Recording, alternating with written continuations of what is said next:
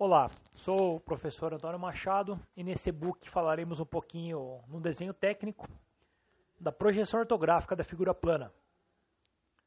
As formas de um objeto representado em perspectiva isométrica apresentam certa deformação, isto é, não são mostradas em verdadeira grandeza, apesar de conservarem as mesmas proporções do comprimento, da largura e da altura do objeto.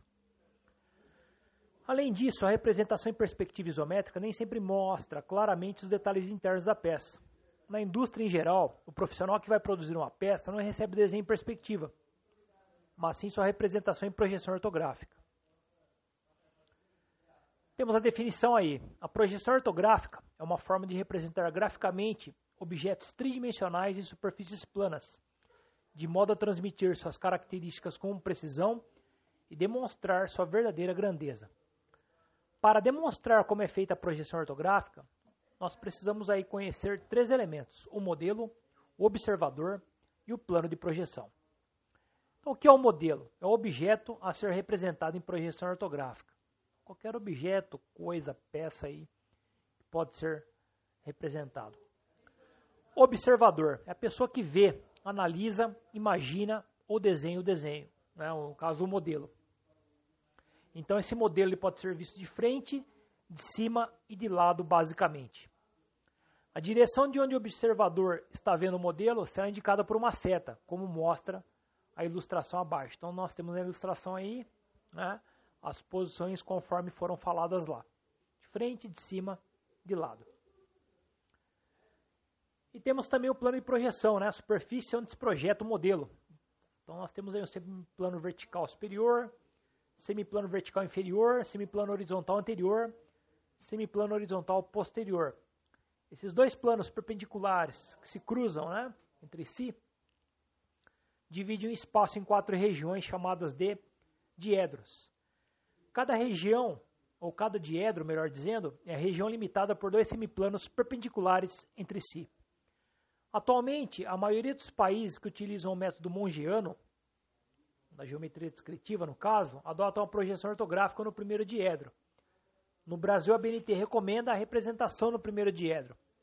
Entretanto, alguns países, como Estados Unidos e Canadá, representam seus desenhos técnicos no terceiro diedro.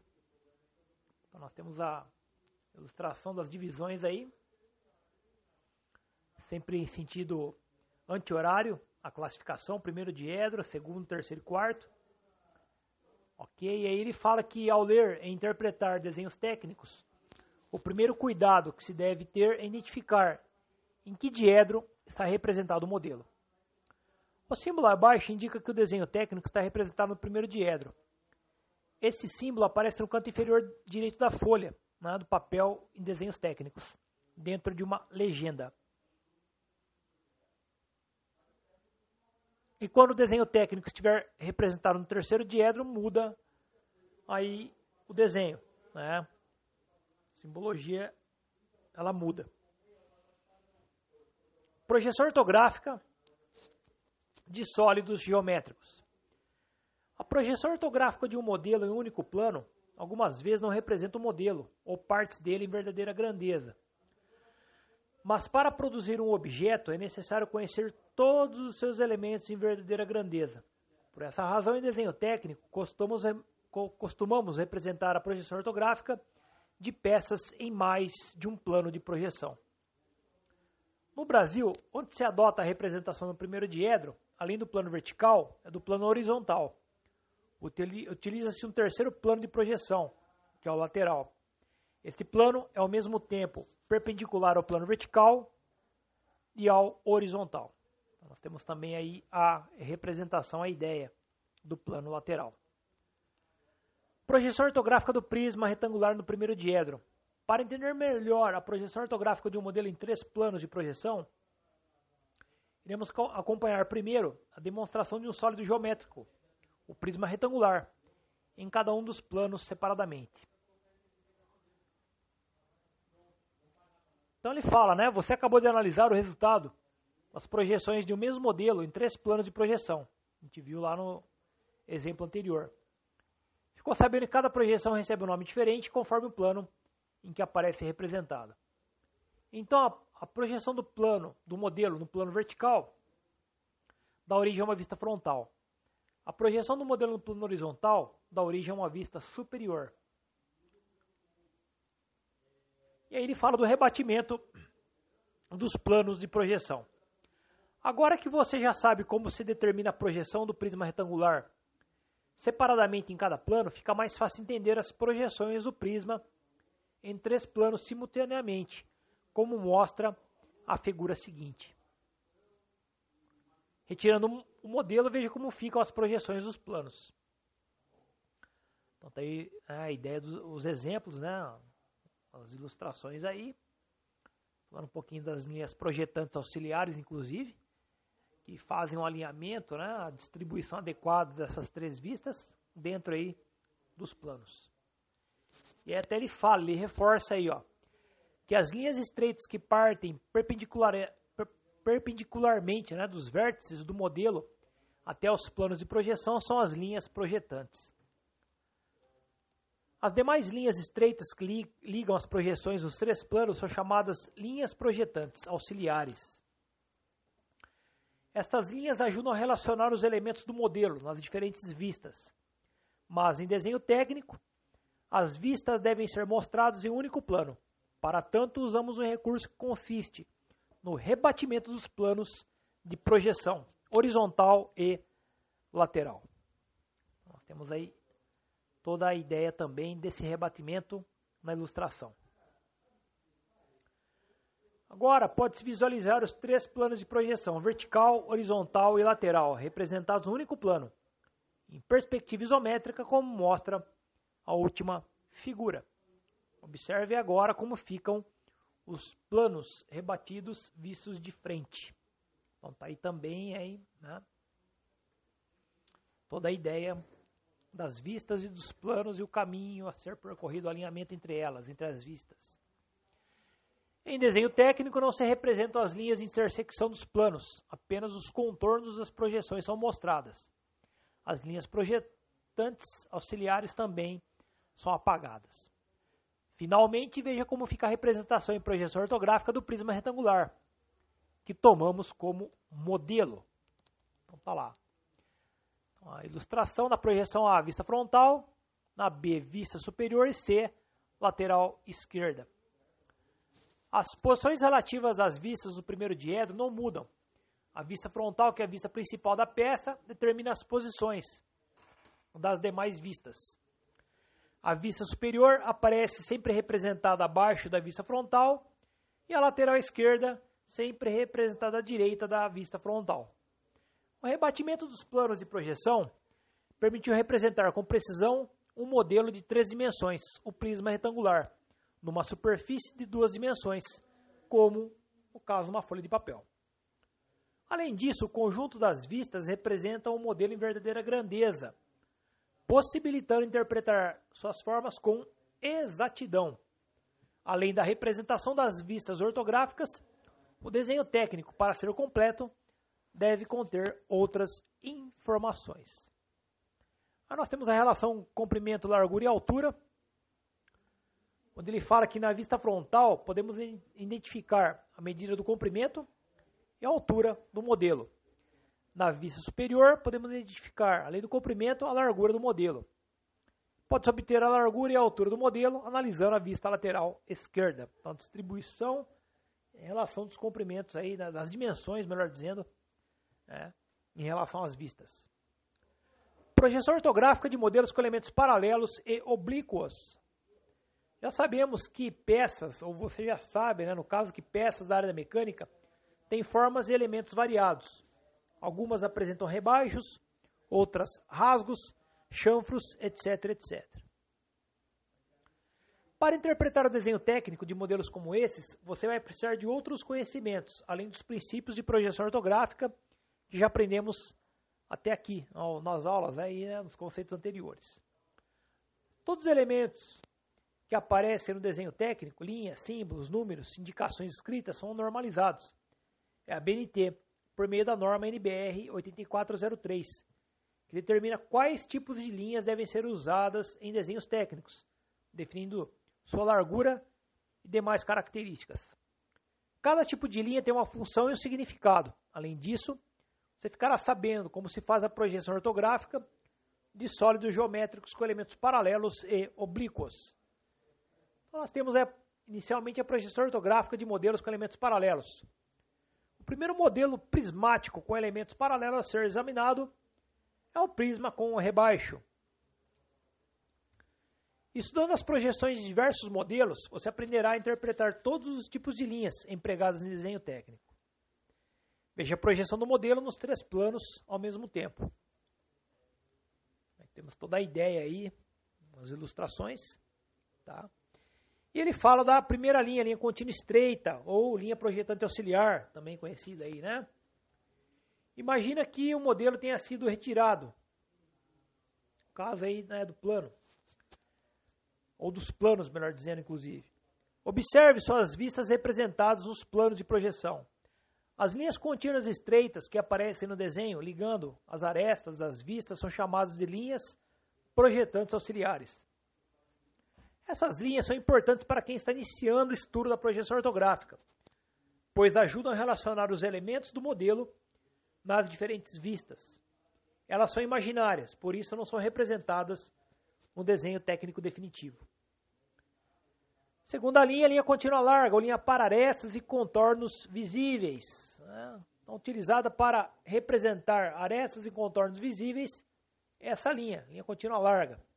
Agora veja aplicação da linha contínua larga na representação da projeção ortográfica do prisma com rebaixo. Então, nós temos aí mais uma ilustração abordando tal linha. As três vistas aí. Observando o modelo de frente, de cima de lado, todas as arestas são visíveis, até mesmo as do rebaixo. Depois nós temos aí a linha tracejada estreita. Dependendo da posição que o elemento ocupa no modelo, é necessário usar outro tipo de linha para representá-lo. Quando o elemento não é visível ao observador, ele deve ser representado pela linha para arestas e contornos não visíveis, simbolizados por uma linha tracejada estreita veremos a aplicação desse tipo de linha na projeção ortográfica representada a seguir. Então aí nós temos um prisma com um rasgo, lá um canal, né? E aí na vista lateral esquerda ele mostra a linha tracejada estreita, porque pela posição não dá para enxergar a, a, linha aí que representa esse rasgo, né? Esse canal. Então olhando de lado, aí ele não, não coloca, então tem que representar pela linha tracejada. Ele fala que na vista frontal esse rasgo aparece representado pela linha para arestas e contornos visíveis. Na vista superior, as arestas do, do rasgo visíveis ao observador são representadas pela linha para arestas, né, contornos e arestas visíveis. E na vista lateral esquerda, as arestas do rasgo não são visíveis e, portanto, são representadas pela linha tracejada estreita. Projeção ortográfica de modelos com elementos paralelos e oblíquos. Para entender a projeção ortográfica de modelos com elementos paralelos e oblíquos, vamos, vamos utilizar né, um modelo representado a seguir. Então, um modelo que apresenta dois elementos, ele mostra a ilustração, ele classificou aí o chanfro, elemento oblíquo, com a letra A. Depois, do outro lado, lá tem um rebaixo, então dois elementos. Mas o foco aí é o chanfro no caso, né? Rebaixo já foi visto, elemento paralelo. E aí a representação dos planos e depois as três vistas aí na sequência. Trata-se de um modelo prismático com rebaixo, paralelo e um elemento oblíquo, o chanfro, que corresponde à face assinalada da, com a letra A no desenho anterior. Observe a representação da vista frontal. Note que todas as arestas visíveis são representadas em verdadeira grandeza, na vista frontal. O rebaixo e o chanfro estão localizados na mesma altura em relação à base do modelo. A projeção da aresta do chanfro coincide com a projeção da aresta do rebaixo. Neste caso, no desenho técnico, apenas a aresta visível é representada na vista lateral. A face A do modelo, isto é, isto é, a parte chanfrada, é formada por um retângulo oblíquo ao plano horizontal. Por essa razão, a projeção de A na vista superior não aparece representada em verdadeira grandeza, como podemos observar nas figuras seguintes. A face A também ocupa uma posição oblíqua em relação ao plano de projeção lateral. Assim sendo, a vista lateral também não reproduz A em verdadeira grandeza. Na sequência temos aí projeção ortográfica de modelos com elementos diversos, outras situações aí, onde ele fala que a execução de modelos que apresentam furos, rasgos, espigas, canais, partes arredondadas, etc., requer a determinação do centro desses elementos.